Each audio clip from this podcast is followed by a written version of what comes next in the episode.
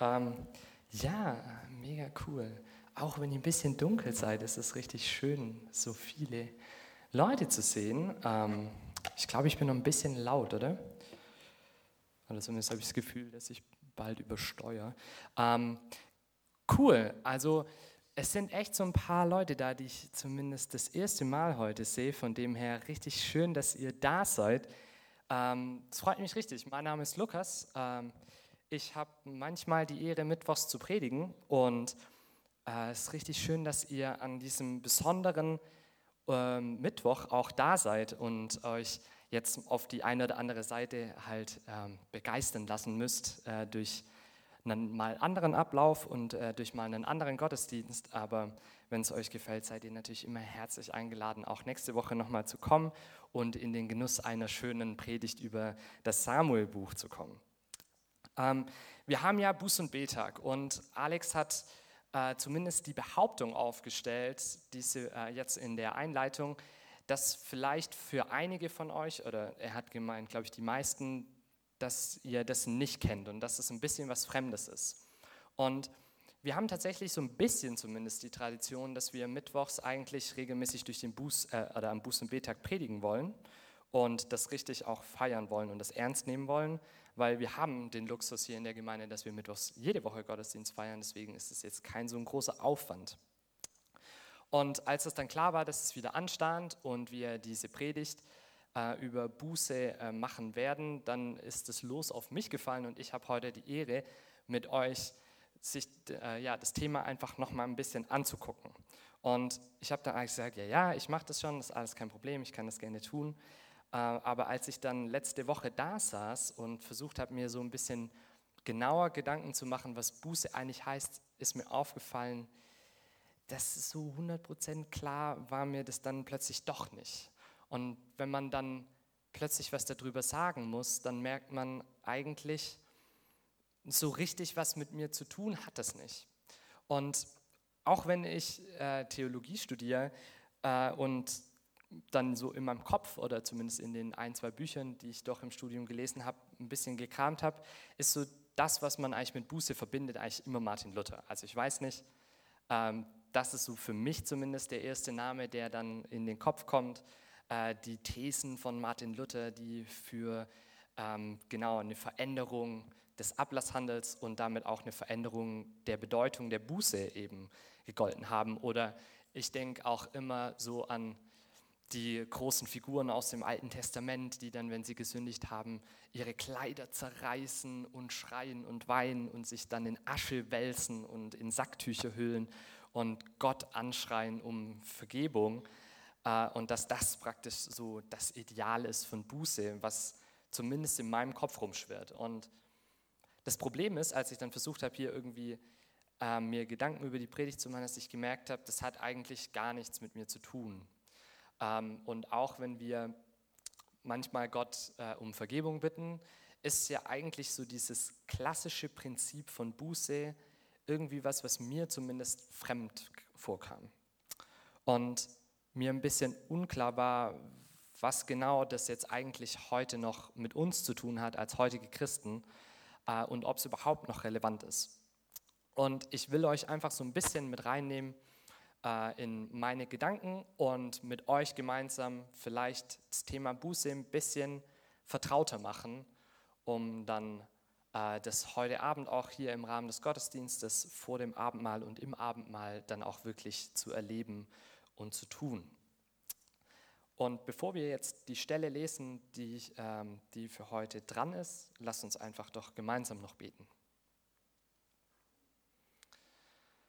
Herr, ich danke dir einfach, dass wir vor dich treten dürfen. Und Herr, ich danke dir, dass du wirklich an ja, dass du wirklich auf deine Erde gekommen bist, dass du Fleisch geworden bist, dass du dich nicht gescheut hast, unter uns zu leben, dass du dich nicht gescheut hast, in den Dreck und in die Finsternis zu kommen, um Licht zu bringen. Und Herr, ich danke dir echt, dass du am Kreuz für uns gestorben bist, dass du wirklich die Sünde am Kreuz besiegt hast und dass du das für ein für alle Mal sichtbar gemacht hast in deiner Auferstehung. Und Herr, ich danke dir, dass wir in der Taufe das sichtbare Zeichen dafür haben, dass wir in deiner Auferstehung dir folgen werden, Jesus. Und dass du wirklich und wahrhaftig unsere Sünden vergeben hast. Herr, ich danke dir einfach und ich bitte dich um deinen Geist. Herr, erbarm dich. Herr, wirklich, hab Erbarm mit mir, wenn wir jetzt in, ja, in diese Worte in deinem, ja, in deinem heiligen Wort einsteigen, Herr. Öffne du unsere Herzen und unsere Augen, Herr. Amen. Wir gucken uns heute ähm, eine von diesen Größen an des Alten Testaments, die ich äh, vorhin schon so ein bisschen angeschnitten habe. Und zwar ähm, hat uns dankenswerterweise Gott ein wunderschönes Bußgebet geschenkt, nämlich das Bußgebet von Nehemia, das er ganz am Anfang spricht, als er erfährt, wie es nach dem Exil tatsächlich mit, dem, äh, mit Jerusalem, mit der Mauer dort, mit dem Tempel dort und mit der Bevölkerung wirklich steht. Und vor lauter Trauer spricht er oder entscheidet sich, dieses Buß, Bußgebet zu sprechen. Und ich will es einfach mal lesen, das steht in Nehemia 1 ab Vers 4. Als ich aber diese Worte hörte, setzte ich mich nieder und weinte und trug Leid tagelang und fastete und betete vor dem Gott des Himmels und sprach, ach Herr, Gott des Himmels, du großer und schrecklicher Gott, der da hält den Bund und die Treue denen, die ihn lieben und seine Gebote halten. Lass doch deine Ohren aufmerken und deine Augen offen sein, dass du das Gebet deines Knechtes hörst, das ich jetzt vor dir bete, Tag und Nacht für die Israeliten, deine Knechte, und bekenne die Sünden der Israeliten, die wir an dir getan haben. Und ich und mein, meines Vaters Haus haben auch gesündigt. Wir haben auch übel an dir getan, dass wir nicht gehalten haben die Gebote, Befehle und Rechte, die du uns geboten hast, deinem Knecht Mose. Gedenke aber doch des Wortes, das du deinem Knecht Mose geboten hast und sprachst, wenn ihr mir die Treue brecht, so will ich euch unter die Völker zertreten. Wenn ihr aber euch bekehrt und, mit, und zu mir haltet und meine Gebote tut, so will ich, auch wenn ihr versprengt wäret bis an das Himmelsende, euch doch da sammeln und, und will euch bringen an den Ort, den ich erwählt habe, dass mein Name da selbst wohne. Sie haben ja doch deine Knechte und dein Volk, das du erlöst hast, durch deine große Kraft und deine mächtige Hand. Ach Herr, Lass deine Ohren aufmerken auf das Gebet deines Knechtes und auf das Gebet deiner Knechte, die von Herzen deinen Namen fürchten. Und lass es deinem Knecht heute gelingen und gib ihm Gnade vor diesem Mann. Denn ich war König des Mundschenks, äh, des Königs Mundschenk. Ja, schön wäre es gewesen. Ähm, das sind Nehemias Worte. Das ist das, was Nehemia als Bußgebet stellvertretend für sein Volk, für seine Familie spricht, bevor er sich entschließt, den damaligen König von Babylon darum zu bitten, dass er rausziehen darf und ähm, Jerusalem wieder aufbauen darf. Und wir sind in diesem gesamten Gebet äh, vier Elemente oder vier Stationen, die Nehemia hier durchläuft, aufgefallen und die für mich so ein bisschen ein charakteristisches Bußgebet oder anhand von diesem Bußgebet eben vielleicht zu einem Vorbild oder zu einem Leitfaden werden können, um uns dieses ganze Ding so ein bisschen näher zu bringen. Und wir gehen jetzt einfach mal durch, den Text noch mal kurz durch und gucken uns diese vier Stationen an und versuchen dann uns zu überlegen, was das jetzt eigentlich mit uns zu tun hat und wie wir das auf unser Gebet später auch anwenden können. Das Erste, was Nehemia hier auffällt, ist, dass Gott immer noch treu ist. Und das Erste, was er ausruft und was er zu Gott spricht, ist, dass er sagt, du bist treu und du hältst den Bund. Also er sagt hier in Vers 5, ach Herr, Gott des großen Himmels, du bist groß und schrecklich, der du hältst den Bund und die Treue denen, die ihn lieben und seine Gebote halten. Also bevor Nehemia überhaupt anfängt, seine Sünden zu bekennen, schafft er sich als erstes mal dieses Bewusstsein, dass er es hier mit einem Gott zu tun hat, der immer noch treu ist. Und für ihn ist von Anfang an klar, dass auch wenn er selbst untreu geworden ist, Gott doch am Ende der ist, der seine Treue hält und der zu dem steht, was er versprochen hat. Und auf diese Grundlage baut jetzt Nehemia eben das weitere Gebet auf. Und die zweite Station, in die er dann eingeht, oder das zweite Element, ist, dass er bekennt, wo er Gottes Gesetz oder wo er Gottes Gebot verlassen hat. Also in den Ver das ist dann das, was danach kommt in den Versen 6 und 7, wo er sich klar macht, wo er vor Gott tritt und wirklich sagt, wir haben deine Gebote verletzt. Gott hat ihnen geboten, das war also die Bedingung, die Gott an die Israeliten gestellt hat, als er mit ihnen diesen Bund geschlossen hat, dass sie das, was er ihnen aufträgt, auch wirklich halten. Und das haben die Israeliten nicht getan. Und das haben sie nicht nur in diesen Jahren oder in den letzten zwei Wochen getan, sondern im Endeffekt war das die Sünde, die die Israeliten sich über die letzten 300 Jahre aufgesammelt haben. Und das war Nehemia schmerzlich bewusst. Also ihm ging es hier nicht nur darum, dass er persönlich für sich, was so seine Probleme sind, dass er die vor Gott bringt und sagt, ah ja, okay, das war jetzt doof, sondern er ist zutiefst von den Dingen, die er getan hat und die die Menschen, die an ihm oder mit ihm gemeinsam in diesem Bund stehen, getan haben. Und er nimmt hier diesen klaren und vollständigen und kompletten Maßstab Gottes. Und er ist schonungslos ehrlich. Also er versucht nicht, irgendwie Teile davon wegzureduzieren oder Dinge schön zu reden, sondern er ist klipp und klar und deutlich und sagt, die Israeliten haben gesündigt, aber auch wir. Und nicht nur wir, sondern auch meines Vaters Haus. Das heißt, er will jetzt eben auch nicht praktisch dieses radikale Gegenbeispiel machen, dass er einfach nur sagt, ah ja, Gott vergebt denen, äh, die haben Fehler gemacht, die sind schuld, sondern er sieht in seinem Herzen ehrlich, wo er den Maßstab Gottes verletzt hat. Und das ist im Endeffekt das, was er vor Gott bringt. Aber dabei bleibt er nicht stehen. Also es ist nicht das Einzige, was er macht. Es ist nicht nur so, dass er jetzt sagt, okay Gott, wir haben da gesündigt und das und das und das lief falsch, sondern er leitet im Endeffekt dieses gesamte Gebet dahin über, dass er Gott daran erinnert, was er ihn eigentlich schon verheißen hat. Das heißt, er hält an den Verheißungen Gottes fest und erinnert Gott auch daran, dass wenn sie wirklich wieder umkehren, also wenn sie Buße tun, wenn sie wieder bereit sind, zurückzutreten in diesen Maßstab, wenn sie wieder gewillt sind, die Gebote Gottes zu halten, dass dann Gott diese Verheißung ausgesprochen hat, dass er sie wieder zurücksammeln wird, dass er sie wieder zurückbringen wird. Und das ist im Endeffekt dieser entscheidende Punkt, dass er dabei nicht stehen bleibt, sondern dass er eben an dieser Verheißung festhält und auf diese Verheißung hin auch vor Gott tritt. Und das führt im Endeffekt dann in Vers 11 dazu, dass Nehemia nicht nur äh, jetzt das vor Gott bringt und Gott daran erinnert, ähm, was er dadurch verheißen hat, dass sie jetzt hier Buße tun und umkehren, sondern er nimmt es als Anlass, sich nochmal bewusst als Knecht Gottes dazustehen, äh, darzustellen, um dann mit diesem Gebet und aus diesem Gebet verändert vor den König zu treten, um Gott wieder neu treu zu sein und neu seinen Willen zu tun.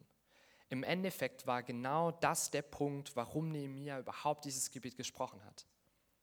Ihm ging es darum, dass er vor lauter, also vor diesem Bewusstsein, was sie eigentlich getan hatten und was eigentlich ihre Sünde war, dass er vor Gott tritt, um Gott um Vergebung zu bitten, in diese Verheißung neu einzutreten, um dann aus dem Gebet herauszugehen in Gehorsam, um eben treu Gottes Knecht und Diener wieder zu sein.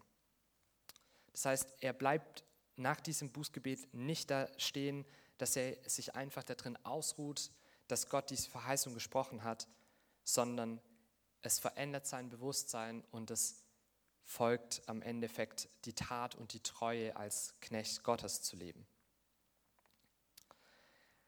Also sind im Endeffekt diese vier Ebenen oder vielleicht auch eher Stationen, die man bei einem Bußgebet, wenn man das so sprechen möchte, wie es Nehemiah getan hat, wenn man die so durchgehen würde, wären das erstens, dass wir uns klar machen, dass Gott wirklich treu ist und dass er wirklich seine Versprechen hält. Also wenn wir zu Gott kommen, dann dürfen wir diese Gewissheit haben, dass er uns wirklich anhört und dass das, was er uns in der Bibel über Buße und über Vergebung verheißen hat, dass es auch wirklich wahr ist. Und dass wir dann auf dieser Basis und auf dieser Grundlage, weil wir deswegen zu Gott kommen, dass wir deswegen ihm um Vergebung bitten können. Und zwar für alles, was wir getan haben. Und dass wir das schonungslos und ehrlich tun.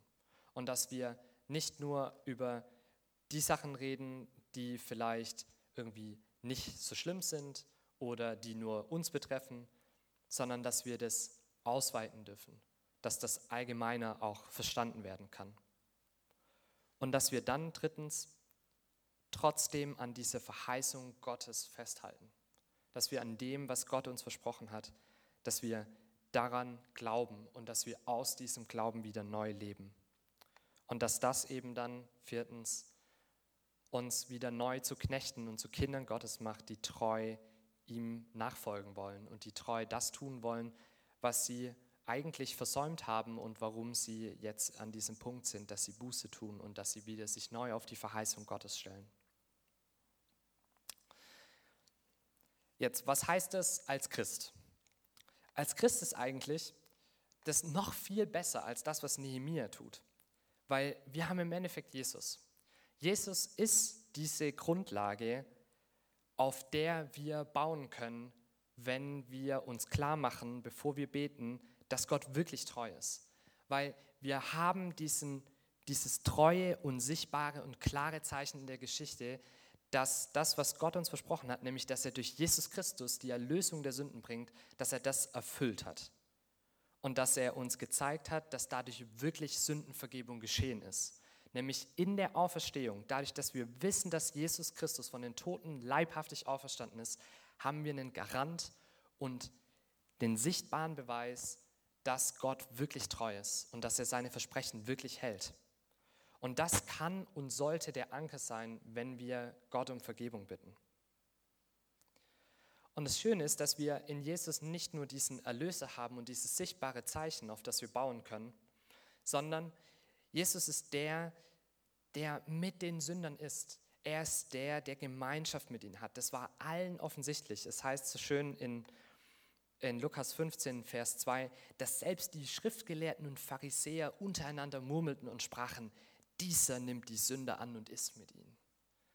Das war so ein starker Wesenszug von Jesus, dass er für alle offensichtlich war. Jesus ist der, der für die Sünder kam.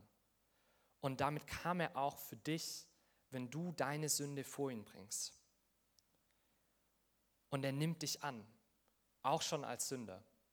Und damit brauchst du keine Angst und keine Furcht haben, wenn du vor ihn kommst und deine Sünden ihm offenbarst. Weil er nimmt dich nicht an, weil du heilig bist oder weil du gut bist, sondern er nimmt dich an, weil er dich liebt. Und seine Liebe war zuerst da.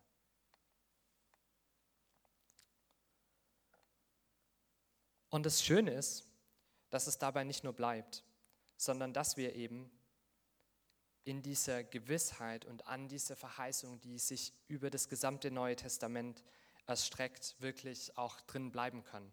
Ähm, ich kann mich noch daran erinnern, Alex hat mal eine Predigt vor zwei Jahren oder so gemacht, wo er wirklich so eine ganze Batterie an Verheißungen, die im Neuen Testament über dieses Thema stehen, nochmal explizit genannt hat. Und ich will euch stellvertretend hier eine vorlesen und zusprechen, die im 2. Korinther in Kapitel 5, Vers 19 steht.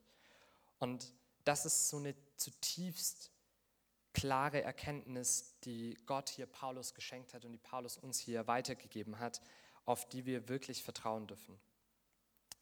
Paulus schreibt hier, denn Gott war in Christus und versöhnte die Welt mit ihm selber und rechnete ihnen ihre Sünde nicht zu und hat unter uns aufgerichtet das Wort von der Versöhnung. Denn Gott war in Christus und versöhnte die Welt mit ihm selber und rechnete ihnen ihre Sünde nicht zu und hat unter uns aufgerichtet das Wort der Versöhnung. Das ist im Endeffekt der, der Kern und das Zentrum vom Evangelium. Das ist im Endeffekt die gute Botschaft, die wir empfangen dürfen von Gott. Das ist das, was uns eigentlich zu Christen macht, dass wir das annehmen und dass wir daran glauben. Und das ist so, so wichtig. Das ist im Endeffekt das, worum, wo Martin Luther gekämpft hat. Ihm ging es nämlich darum, dass wir, wenn wir Buße tun, dass wir nicht nur dabei bleiben, dass wir ein schlechtes Gewissen haben und mit diesem schlechten Gewissen vor Gott kommen und eine Liste von den Dingen, die wir falsch gemacht haben, runterbeten, sondern Luther hat gesagt, die rechte Buße ist auch die, die von Herzen glaubt an die Erlösung der Menschheit durch Jesus Christus. Das ist das, wo wir uns drauf stützen dürfen und wo wir uns jedes Mal, wenn wir vor Gott kommen und wenn wir unsere Sünden bekennen, aufs Neue stützen dürfen. Und wir dürfen dann aber genauso auch mit der Aufforderung Jesu dann aus dem Gebet herausgehen und wir dürfen das ernst nehmen, nicht mehr zu sündigen und die Sünde, die wir vor Gott gebracht haben, nicht mehr zu tun. Jesus nennt das mehrfach ähm, in mehreren Situationen, wo er Menschen ihre Sünde vergibt, nennt er das mehrfach, dass er sagt, ähm, geh hin und sündige nicht mehr. Und Jesus hat das wirklich bitter ernst gemeint. Bestimmt mit dem Wissen, dass die Person nicht jetzt perfekt sein wird plötzlich, aber dass das genau das ist, was von Herzen uns Menschen prägen soll. Dass wir, wenn wir diese Vergebung erfahren haben und wenn wir durch den Heiligen Geist diese Kraft der Veränderung gespürt haben, dass wir dann wirklich hingehen mit dem tiefen Entschluss, heilig zu leben und nicht mehr zu sündigen. Und mit der Gewissheit, dass Jesus trotzdem noch Sünde annimmt und dass er ein Gebet und ein Neuberufen und ein neues in sein Boot steigen entfernt ist. Lass uns beten. Jesus, ich danke dir einfach, dass du wirklich am Kreuz gestorben bist und Herr, du siehst wirklich unsere Herzen und du weißt, dass wir schwache und sündige Menschen sind. Du kennst unseren Egoismus, du, du kennst unsere gefallene Natur. Und Jesus, du siehst, dass wir alle in unseren Herzen wirklich Dinge haben, die uns von dir trennen, wo wir von dir weglaufen, wo wir deine Liebe nicht annehmen, wo wir meinen, es besser zu wissen, wo wir Menschen verletzen, wo wir mit deiner Schöpfung schlecht umgehen, wo wir dir nicht die Ehre geben, wo wir es tun sollten. Und Herr, ich bitte dich, dass du unsere Herzen anrührst, dass du uns Erkenntnis schenkst, wo wir das tun. Und dass du uns die Kraft schenkst und dass du uns deine Liebe zeigst, dass wir zu dir kommen dürfen. Dass wir das vor dich ablegen dürfen. Und Herr, schenk uns Glauben glauben an die Verheißung, dass du unsere Sünden abgenommen hast. Dass du dafür wirklich teuer am Kreuz bezahlt hast, Herr. Jesus, ich bitte dich einfach, dass du uns veränderst, dadurch, dass wir vor dich treten dürfen, um unsere Sünden zu bekennen. Amen.